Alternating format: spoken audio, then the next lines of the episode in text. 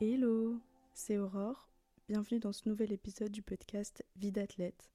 Aujourd'hui, j'avais envie de vous parler de deux décisions que j'ai prises assez récemment, que j'ai prises dans l'année qui vient de s'écouler.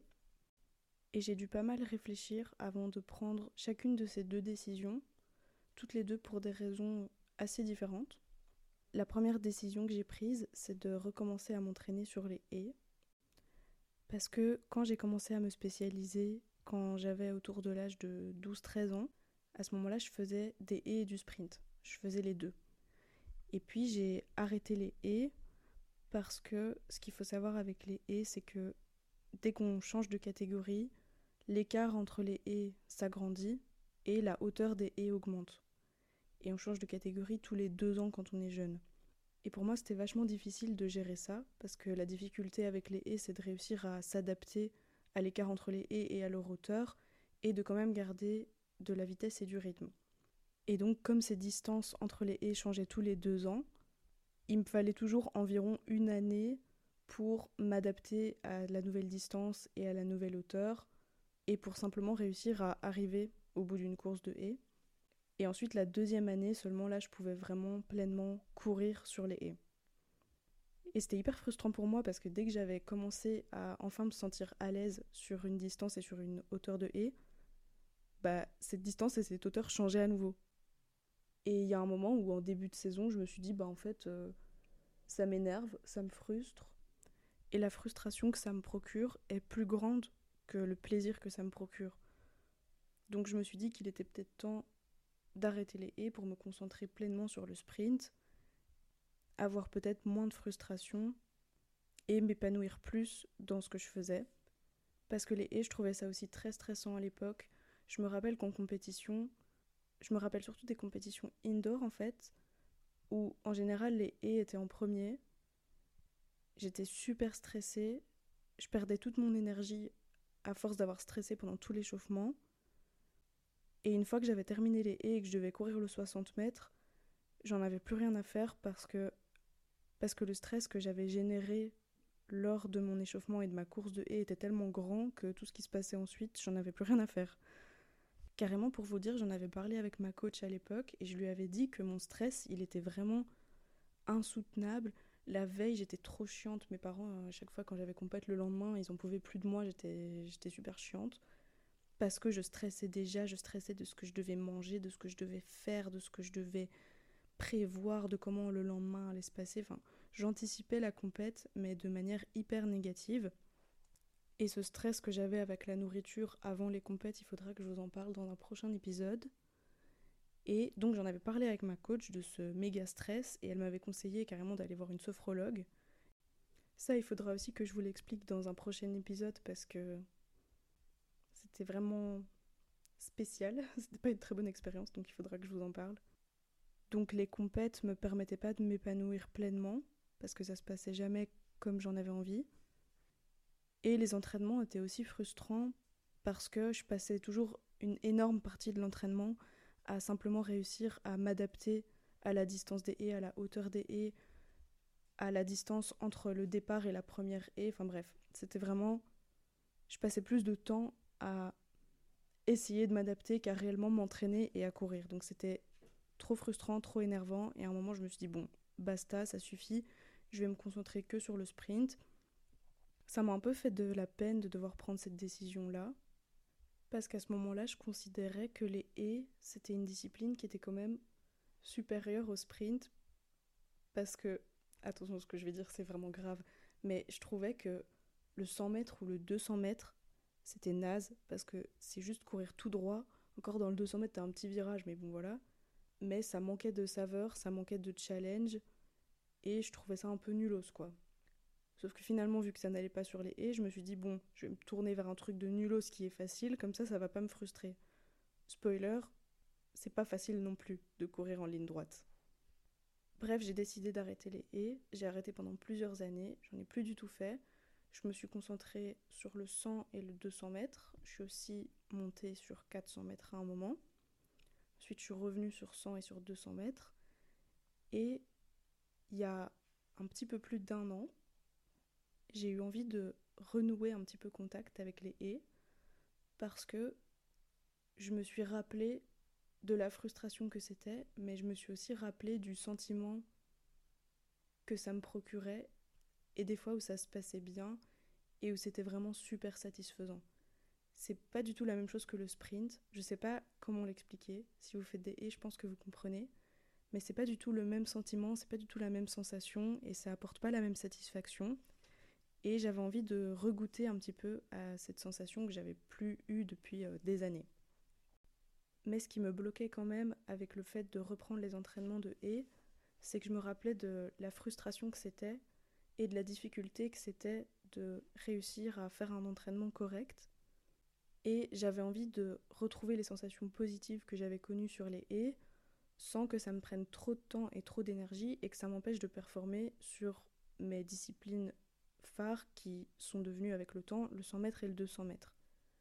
J'avais envie que les haies ce soit un bonus qui m'apporte de la satisfaction sans que ça m'empêche de performer sur ces deux autres disciplines. Donc j'ai pas mal hésité et j'ai réfléchi à comment je pouvais mettre les choses en place pour pouvoir reprendre les entraînements de haies, mais je savais que ce serait pas évident, que ça allait demander de l'organisation, qu'il fallait aussi que ma coach approuve parce que ça allait l'impacter elle aussi.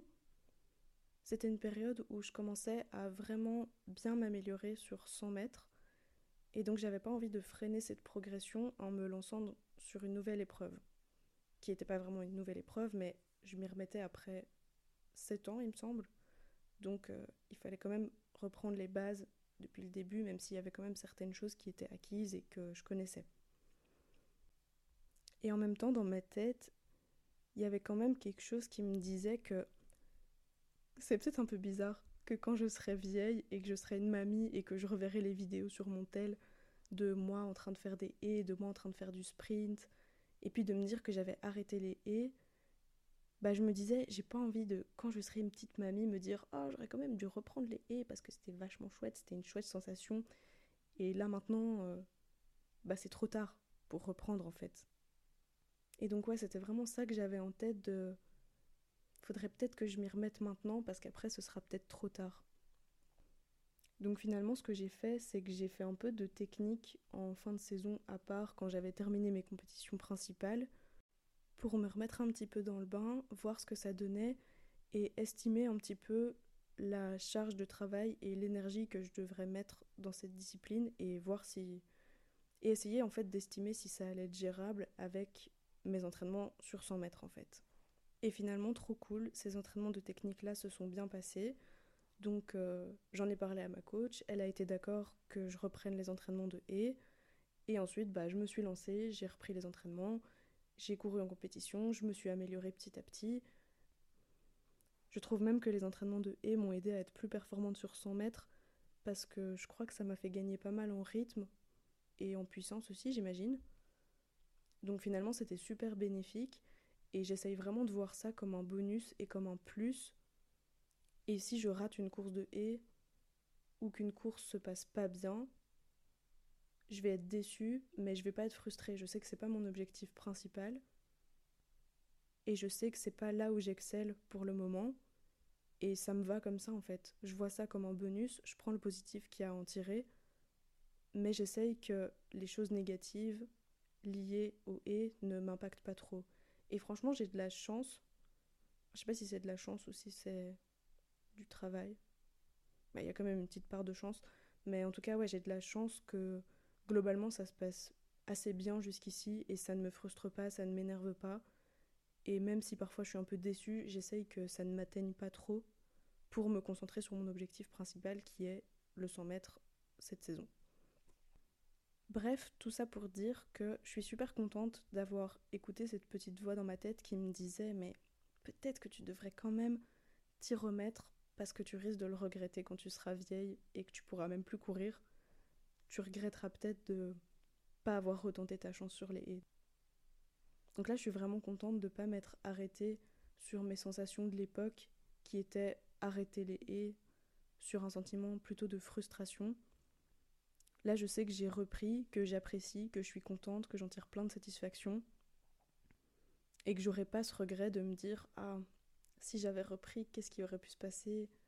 Comment ça m'aurait impacté? Enfin voilà.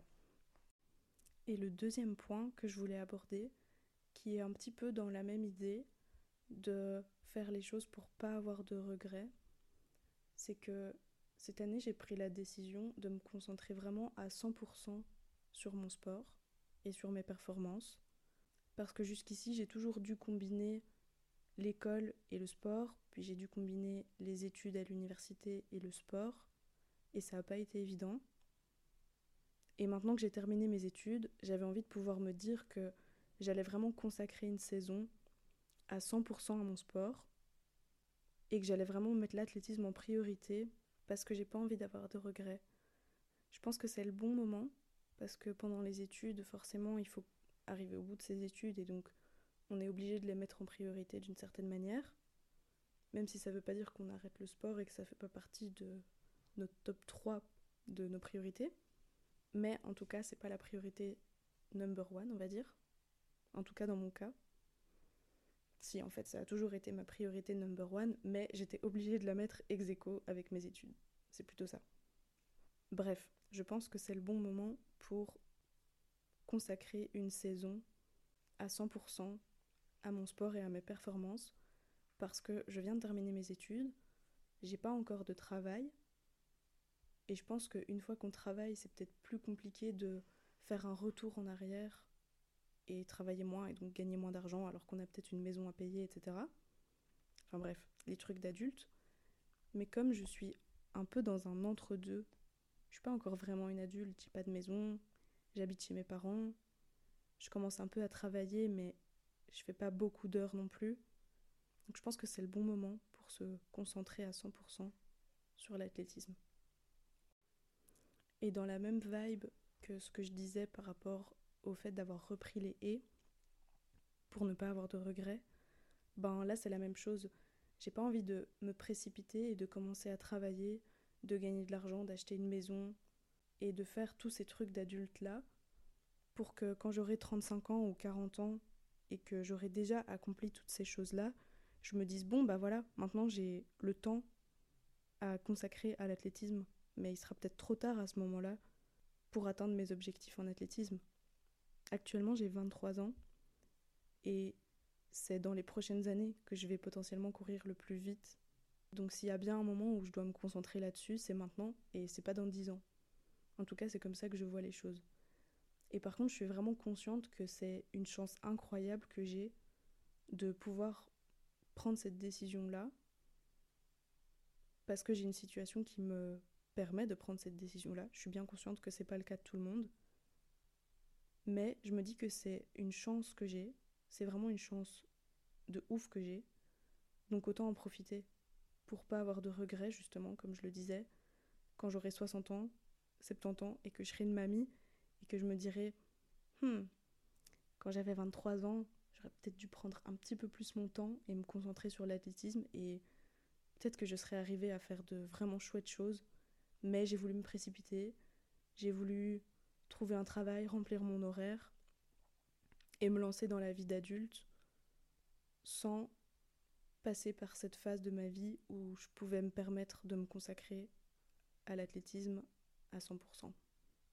Donc voilà, cet épisode, c'est un peu pour vous expliquer l'état d'esprit dans lequel je suis depuis bah, l'année passée par rapport au et et depuis ce début d'année par rapport à ma carrière athlétique. Parce que oui, je le rappelle, je suis pas du tout athlète professionnel, je suis pas du tout payée pour faire ça. C'est moi qui paye pour m'entraîner et pour tenter de performer. Et c'est pour ça que je parle du fait d'avoir un métier et d'avoir une vie d'adulte, c'est parce que je fais pas de l'athlétisme à un niveau professionnel qui me permet d'en vivre.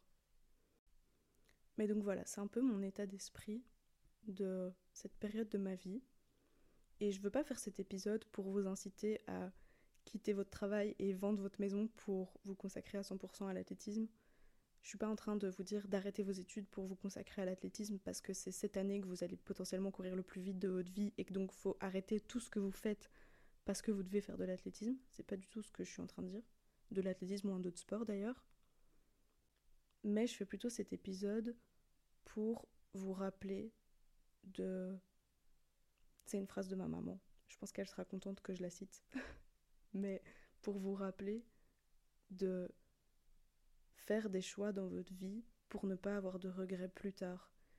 Et que plus tard, quand vous regarderez un peu ce que vous avez accompli dans votre vie, vous n'ayez pas de regrets.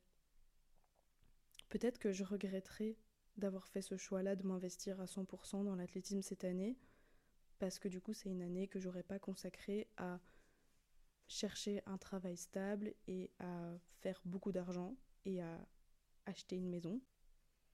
Mais je sais que je le regretterai pas parce que je sais pourquoi j'ai fait ce choix-là. Je sais que j'ai fait ce choix-là parce que je pouvais me permettre de le faire et parce que j'ai des objectifs en tête et j'ai envie de tout mettre en œuvre pour réussir à les atteindre. Donc je sais que je ne regretterai jamais d'avoir fait ces choix-là. Mais c'est important de faire des choix et de savoir pourquoi on fait ces choix-là pour ne pas avoir de regrets plus tard dans sa vie. C'est vraiment ma vision des choses pour le moment, pour cette période de ma vie. Ça ne veut pas dire que ça doit s'appliquer à 100% à vous. Ça ne veut pas dire que vous devez faire tout comme moi. Et ça ne veut pas dire que vous devez être d'accord avec mes choix. Vous avez complètement le droit de trouver que les choix que je suis en train de faire actuellement sont pas des bons choix et que ce seraient des choix qui ne vous correspondraient pas à vous, mais ils me correspondent à moi. Et tant mieux si le fait d'écouter cet épisode vous permet de vous rendre compte que c'est des choix qui ne vous correspondent pas à vous, ou si ça vous permet de vous rendre compte que les choix que vous avez faits dernièrement ne collent pas avec ce que vous avez vraiment envie de faire, et que ce sont des choix que vous regretterez parce que vous avez fait ces choix pour des mauvaises raisons. Et je tiens vraiment à le répéter, je dis pas que j'ai raison et que tout le monde devrait faire comme moi et que je suis en train de faire les meilleurs choix du monde, mais je veux juste en tirer cette morale de il faut faire des choix et savoir pourquoi on fait ces choix pour ne pas avoir de regrets dans la vie. C'est vraiment là-dessus que j'ai envie de conclure ce podcast. Je pense que j'ai déjà dit cette phrase il y a quelques minutes, mais je tenais vraiment à la répéter parce que je trouve qu'elle est hyper importante. Et quand on est entraîné dans le rythme de la vie, on a peut-être tendance à faire les choses de manière assez robotique, de manière assez euh, conditionnée et sans forcément réfléchir à ce qu'on est en train de faire et à faire les choses par habitude, ben ça vaut peut-être la peine de se poser cinq minutes. Donc peut-être que ce podcast vous aura permis d'avoir une réflexion là-dessus et vous aura permis de prendre un petit peu de temps pour vous poser la question est-ce que mes choix sont vraiment en accord avec ce que j'ai réellement envie de faire? On arrive à la fin de cet épisode, j'espère qu'il vous aura plu et qu'il vous aura permis de vous auto-poser les bonnes questions. J'espère que vous avez apprécié et que ça aura pu résonner un petit peu en vous. On se retrouve très bientôt pour un prochain épisode et d'ici là, prenez soin de vous. Bye